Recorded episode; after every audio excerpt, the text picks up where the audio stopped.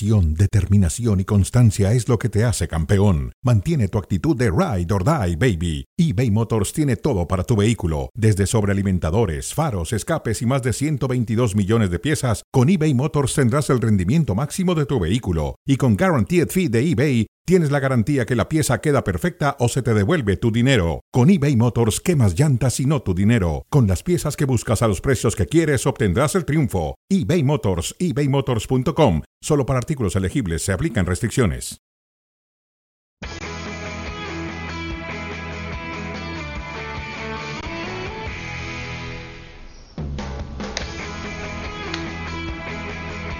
¿Qué tal? ¿Cómo les va? Bienvenidos a Fuera de Juego, edición ya de lunes para repasar todo lo que nos ha dejado el fin de semana junto a Ricky, Andrés, a Manu Martín, igualmente arrancando con la liga en España, donde el Atlético sigue cada vez más líder, más convincente, 50 puntos ya un registro único en la historia del Atlético de Madrid. Nunca a estas alturas de la temporada el equipo colchonero había sumado esta cantidad de puntos. Mejor aún que el de 2014 que lo terminó llevando al título de liga. Así que parece estar muy en las manos del equipo el Cholo Simeone. La posibilidad de salir campeón todavía si a eso le sumamos que tiene un partido pendiente, mejor renta aún. El Sevilla derrotado a Leibar, el Real Madrid cae en casa ante el Levante en un mal partido en general del equipo de se fue expulsado temprano mi, eh, militado antes de los 10 eh, minutos. El Villarreal iguala con la Real Sociedad. El Atlético le gana en el Ramón de Carranza al Cádiz y el Barça vence 2 a 1 al Athletic Club. Lo empezamos a platicar todo. Kuman había dicho antes del partido del Barcelona, como está el Barcelona hoy es difícil pensar en ganar cosas. Acá hemos coincidido muchas veces en algo similar, Manu, pero con el mejor de Young desde que llegó a Barcelona, con Dembélé recuperado, con Griezmann como que queriendo aparecer de vez en cuando, con Messi siendo Messi siempre, con la irrupción de Pedri. ¿En serio el Barça no está para otra cosa? ¿Qué tal? ¿Cómo estáis? Y con el 4-3-3, no con el sistema de juego que quiso implantar Kuman cuando llegó. Rectificó y le han empezado a funcionar poco a poco las cosas. No, no está para otra cosa porque ha perdido mucho tiempo en liga, porque ha perdido muchos puntos con respecto al Atlético de Madrid y porque seguramente tiene un juego que le da para este tipo de partidos. Pero cuando lleguen los partidos serios, los partidos grandes, contra un Paris Saint Germain que tampoco sabemos cómo va a llegar y si no que le pregunten a Pochettino después de esta fecha en la, en la Lian, eh, yo creo que este Barça no está para más. El Athletic fue capaz de ganarle la Supercopa. En la Copa ha tenido algunos problemas con equipos inferiores, llegando a la prórroga en dos ocasiones creo que es un Barça para andar por casa y poco más. Un, equipo, decía Manuel 4-3-3 como otra de las fórmulas exitosas, Andrés. Ah, un, tema que refleja, creería, eh, el trabajo que ha hecho Kuman. No ha sido un técnico que se ha quedado cruzado de brazos, tiene que ver con lo que ha trabajado, con los intentos que ha hecho, porque ya hablaremos de otros equipos. El Madrid es un ejemplo en donde los buenos resultados parecen ser más circunstanciales a veces. Acá hay un trabajo de fondo en el Barcelona que explica esta racha ya de cinco victorias, como sea el hilo en liga. Sí, ¿qué tal? ¿Cómo le va? Buenas noches a todos, un, abrazo grande. A ver, Kuman pasó del 4-2-3-1 que decía Manu a una línea de 3 en el fondo, a este 4-3-3 a perder a sus dos laterales derechos. Sergio Roberto no lo ha tenido toda la temporada y ahora a Dest no lo ha tenido un par de partidos. A ha tenido que jugar prácticamente todos los minutos porque Piqué hace mucho tiempo que no está. En la banda izquierda tienen poco relevo porque Junior Firpo casi no cuenta. La única variante que tiene y que le hizo este fin de semana es un títico en las rodillas como las tiene, ocupando el lugar del inglés para darle algunos minutos de descanso a alguien. Jugó Pjanic porque Busquets está suspendido, si no sería irreemplazable. De Jong y Pedri son titulares sin lugar a dudas. Y si está Messi, como está casi siempre, salvo la suspensión, Griezmann por izquierda y Dembélé por derecha. Y después no hay mucho más. Y para mí el mérito es de Kuman de encontrarle un sistema en el cual se ve potenciado. Hay muchos jugadores que están mejor y lo venimos hablando siempre, lo de De Jong entrando y definiendo en el área chica cada partido no es casual. Lo de Pedri como socio de Messi no es casual. Lo de Griezmann cada vez más peligroso, desaprovechando algunas situaciones, pero teniendo lat no es casual porque Griezmann arranca de izquierda, pero va y termina de centro delantero porque Messi tiene mucha movilidad. Es decir, entre toda la tormenta que le ha tocado vivir, porque a eso le sumamos todos los factores externos, Kuman se ha encargado de trabajar con un equipo de fútbol y a los problemas que tiene le va encontrando algunas soluciones y hay otros problemas que no tienen solución y va conviviendo con ellos. Yo sí creo que el Barça no es candidato a nada, pero a como está la temporada y entendiendo que todos los equipos han tenido algún momento de bajón, yo tampoco me animo a descartarlo. Hace no mucho todos decíamos un poco lo que decía Manu y más tajantemente Ricky, ¿no? Y decíamos este Barça es un desastre, eh, Kuman no encuentra por dónde, no tiene futbolistas, no tiene plantel. Los resultados un poco, por más que acá siempre defendemos que no podemos ir solamente con los resultados, los resultados a ratos acompañados con funcionamiento, creo que el Barça lo ha tenido ayer ante el Athletic a buenos ratos de partido, te permiten hacer pensar que este Barcelona le puede ganar, por ejemplo, su eliminatoria para como están hoy las cosas al Paris Saint-Germain, ¿por qué no? Sí, ¿qué tal? Un abrazo a todos. Creo que sí, que contra el Paris Saint-Germain como está puede tener, tiene posibilidades.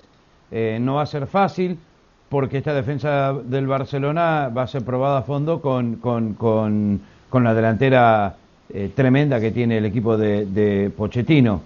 Pero para agregar algunos puntos importantes, que Sergi Roberto volvió y jugó algunos minutos, fue el mejor partido en Titi desde que eh, llegó prácticamente o desde sus primeros años que jugó muy bien. Eh, en varias temporadas no se lo veía jugar tan bien, con un alto porcentaje de pase, con varios quites, eh, con varias anticipaciones y que esto es muy bueno para, para Kuman, que es cierto que Grisman levanta un poco, pero tiene que levantar mucho más, que Dembélé ya hace tiempo que no se lesiona y eso es bueno, que Messi está bien, que De Jong se siente más cómodo en esa posición. Em, solo faltarían Piqué y Busquets para que este equipo, y Des, para que este equipo esté completo. Em, y me parece que eh, puede llegar un poquito más lejos de lo que pensábamos hace unas semanas en Champions, pero está muy lejos en la liga. Y el Atlético de Madrid parece que no, que no va a aflojar. Em, y que si le puede ganar al Paris Saint Germain no significa que eso lo hace candidato de la Champions, de ninguna forma. Para mí hay muchos equipos muy superior al Barcelona hoy por hoy en Europa eh, y que al margen de todo esto, todos los otros problemas que vienen eh, arrastrando, eh, recién antes del programa también leía que es la primera vez en cuatro temporadas que no tiene ni siquiera una nueva figura en el mercado de invierno. Así está el Barcelona, y mira que las necesita, pero así está el Barcelona en, este momento por donde lo mires. pero bueno, sigue dependiendo de Messi. Yo sumaría un factor más, Ricky, y, creo, y, creo que es ante la adversidad, ante los problemas políticos, cambio de presidente, reducción de salario, el contrato de Messi, nadie creyendo en este equipo, un técnico que sabe que lo más probable es que se vaya, elección, ante todo mal, creo que este grupo de jugadores se han dedicado a competir. Eh, creo que en eso hay un mérito del, del grupo de jugadores del Fútbol Club de Barcelona, de no tirar la temporada, de no decir esto está perdido, no vamos a ningún lado, Messi se va a ir, el plantel está corto, es un desastre, no tenemos defensores. Entre todos esos problemas, yo noto que hay un grupo de jugadores que parecen haber hecho un compromiso, haber sumado un compromiso y decir, vamos a competir y vamos a dar lo máximo y vamos a dejar la vida en cada partido. Y ese factor anímico creo que pesa a favor del Barcelona, aunque no deja de tener limitantes como las que veníamos mencionando. Pero creo que ese, ese sentimiento de grupo lo ha empujado y quedó muy claro tras lo que había pasado con la publicación del contrato de Messi, el partido que juega Messi y la celebración del propio plantel alrededor de Messi por el partido que juega. y, y, lo que se dice después, declaraciones como la de Griezmann, por ejemplo, Messi es una leyenda y disfrutamos de él en el día a día. ¿Cómo cayó y cómo siguen las consecuencias de esa publicación del mundo, Manu? Fue tema a nivel mundial, todo el mundo habló al respecto el fin de semana, esos más de 550 millones por los que Messi renovó contrato en 2017, de los cuales se dieron muchos detalles, ha cobrado cerca del 92, el contrato incluía un par de cláusulas, una de eh, fidelidad de casi 70, en fin, todos los detalles que todos leímos a lo largo del fin de semana y que han hecho que salgan a hablar todos los que pueden hablar, Bartomeo a desmentir la filtración, Fonti Laporta a defender el ingreso que tiene el futbolista. ¿En qué va el tema y cómo están los ánimos respecto a eso? Bueno, pues os adelanto que el siguiente capítulo, que es el que se publica mañana, ya se ha publicado en la primera edición del diario El Mundo, es, ya, ya van a temas menores, pero, pero temas llamativos. Por ejemplo, en el contrato aparece que Messi eh, debe aprender catalán y que Messi no debería haber eh, denunciado por Burofax, según lo que dice el contrato.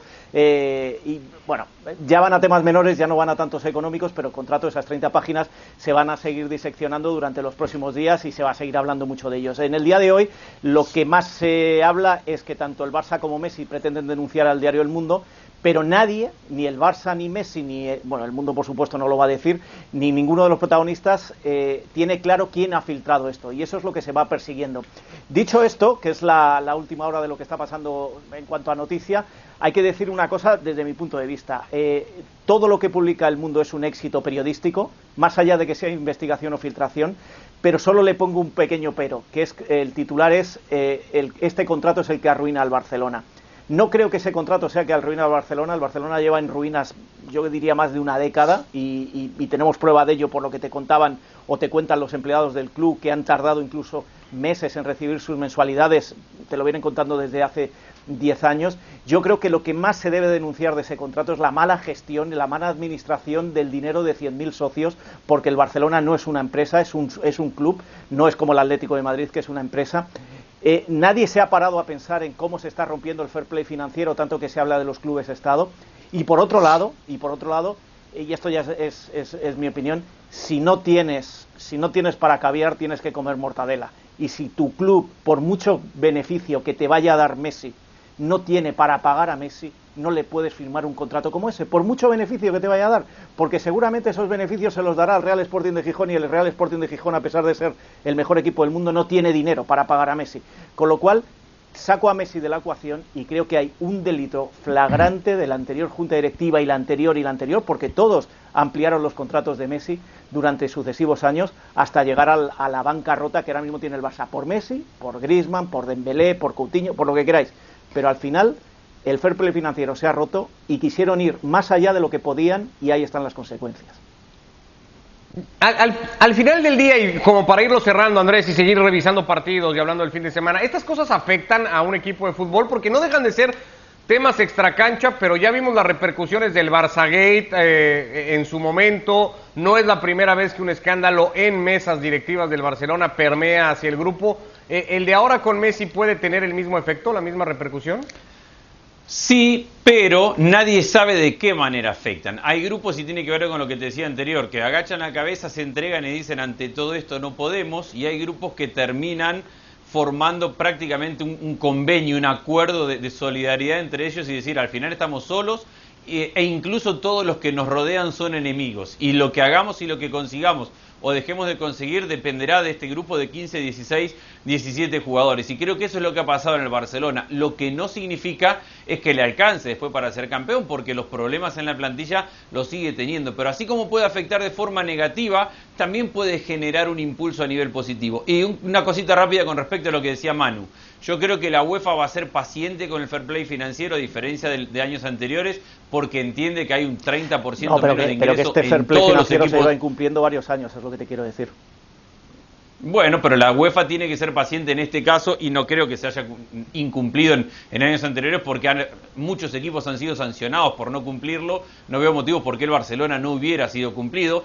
Y no creo que ese contrato de Messi, eh, el, decir por más que ingrese lo que ingrese, Messi ingresa mucho más de la diferencia que tiene su contrato con el de Coutinho. Y Coutinho no ingresa nada. Messi ingresa mucho más que su diferencia con el contrato con Dembélé y no hay un centavo que ingrese porque Dembélé forma parte del Barcelona. Coutinho le sale al Barcelona Barcelona 290 millones de euros. Messi le sale 550 en el mismo plazo de cuatro años. Entonces, esa diferencia yo creo que la paga el tener a Messi en tu plantel y no tener a Coutinho o no tener a Dembélé o no tener a Griezmann, que con dos de ellos paga más de un Messi. Nadie dice, nadie dice lo contrario, Andrés, pero te vuelvo a repetir, que eh, si yo no me puedo comprar un Ferrari no me lo compro.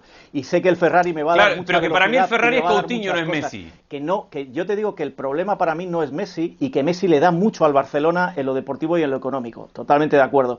Pero, si no tengo, únicamente si no tengo para pagarle no puedo seguir ampliando esa cantidad fija que le tengo que pagar. Y otra cosa más que no quiero que, pase desapercibida. El sábado por la noche cuando se publica esa noticia a doce y media en, en, España eh, el, el, contacto que yo tengo más cercano a Messi y es muy cercano a Messi me dice, le han echado. Con esta noticia le han echado. Hoy me ha dicho, todavía no hay decisión tomada. Va a esperar a que haya presidente.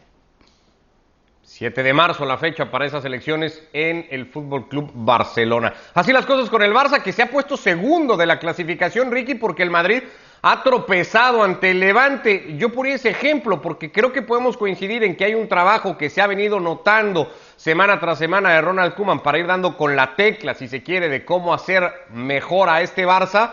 Y acá hemos coincidido muchas veces, no siempre estando de acuerdo, que al Madrid esa parte le sigue faltando y que es un equipo que depende del estado de ánimo de sus futbolistas, particularmente de su once inicial, Ricky, que cuando no están todos o no están bien, el resultado es como el del sábado pasado.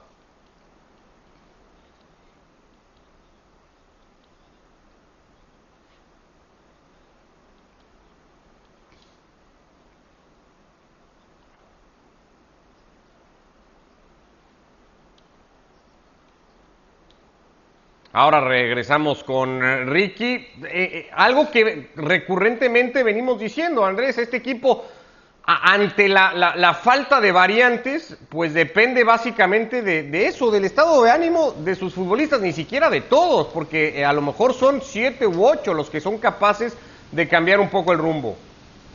A ver, son los de siempre y para mí el gran problema, y yo termino repartiendo siempre responsabilidades entre cuerpo técnico, Zidane, el grupo de los 7-8 titulares indiscutidos y aquellos 3 o 4 que no terminan de hacer pie también le dio responsabilidad. Pero al final de cuentas, Militao tiene la gran oportunidad de ser titular un partido en el Real Madrid y se hace expulsar al minuto 9.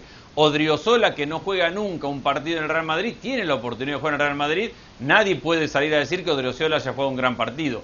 Hazard otra vez era la oportunidad de decir, ¿saben qué? Ante la adversidad, estamos con 10, pero estamos ganando 1 a 0, voy a jugar un gran partido. No juego uno malo, pero tampoco podemos decir que Hazard es figura. Y así terminamos concluyendo en que fuera del 11, aquellos que van entrando, ninguno es capaz de aprovechar esa oportunidad. Y cuando han pasado años y ninguno es capaz de aprovechar esa oportunidad y han pasado muchos jugadores, hay una responsabilidad para mí del cuerpo técnico que es clave en o no elegir bien o para mí principalmente en no darle herramientas como para aquellos que entren a cubrir puestos no sean capaces. Ya son años de jugar con un 11 y nada más y que se fue Cristiano y no hay cómo reemplazarlo y seguimos hablando de lo mismo y aparte un Real Madrid tiene que ser capaz de manejar un 1 a 0, 10 contra 11 contra un equipo de mitad de tabla. a ver, son, teorías, son teorías que afianzan aquella teoría que muchos de vosotros estabais en contra que decía que las tres Champions la gana Cristiano y el equipo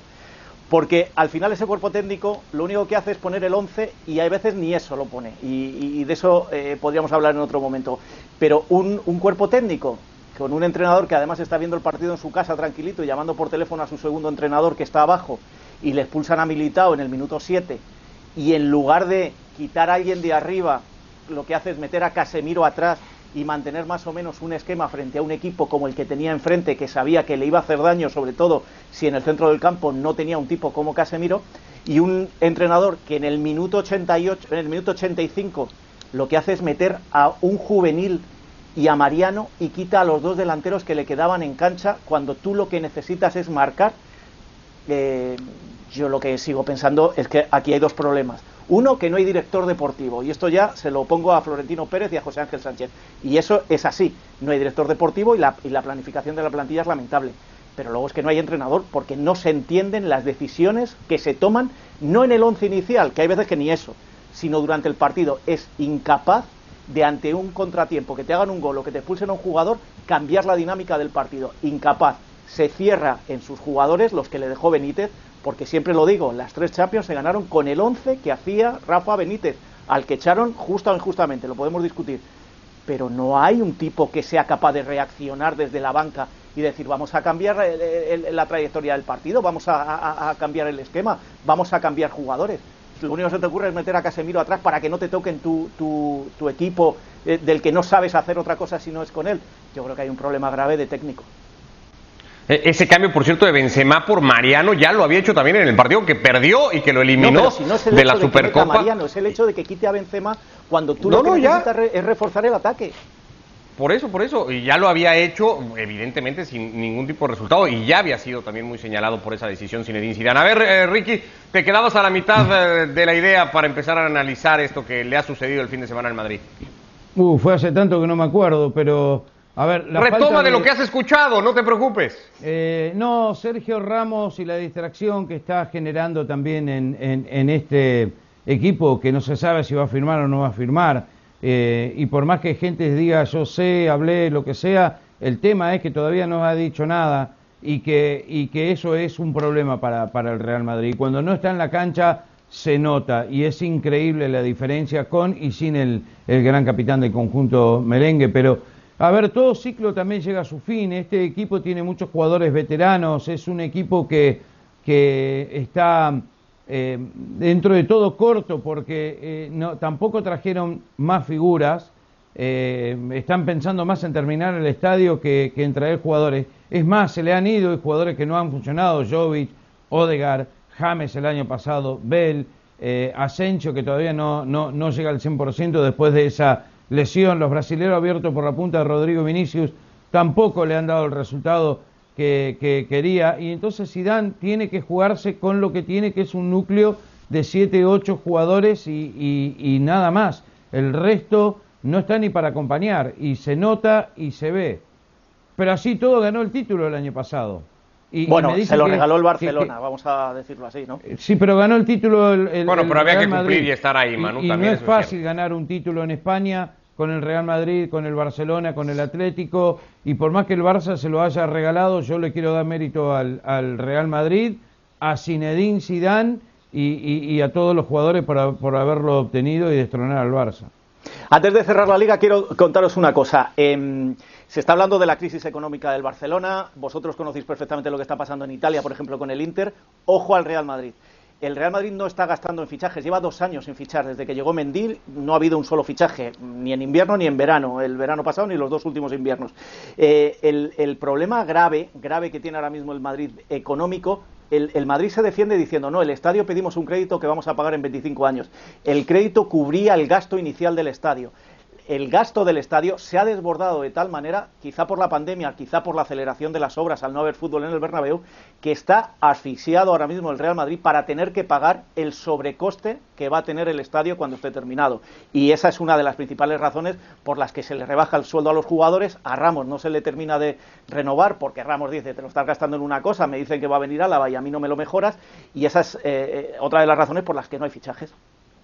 70 millones. Se supone que el Madrid, según algunas publicaciones, tiene todavía que rebajar a su presupuesto y una nueva reducción de salario que no está muy bien acordada de momento, según se dice en la prensa no, van, española. Eh, quiso hacerlo de manera los... global y ahora va negociando jugador por jugador para hacerlo. Ocho victorias consecutivas para el Atlético, por cierto, que es líder en España. Con eso nos vamos a quedar y ya hablaremos en algún momento más y detalladamente de lo que hace el equipo del Cholo Simeone. Pasamos a Italia para hablar de, de, de este Milan que vuelve a repetir película, Andrés, ¿no? Cae, vuelve a caer derrotado, perdía su partido contra el Inter por Copa, pero tiene reacción inmediata y eso tiene que hablar del trabajo de Pioli, del convencimiento del grupo, de, de, de lo que está haciendo este Milan a lo largo de la temporada.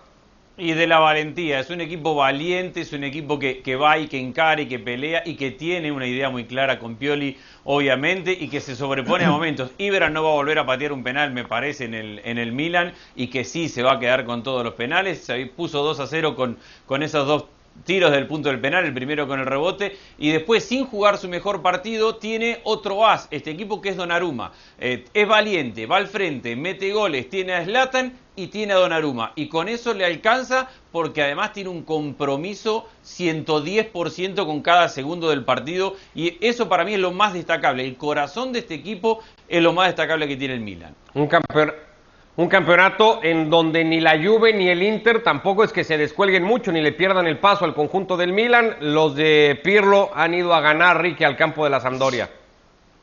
Sí, eh, un, partido que, le costó también, no fue tan fácil. Eh, otro partido con un cierto bajón futbolístico por parte de Cristiano, no digo que es para preocuparse, pero ya está eh, sonando algunas alarmas.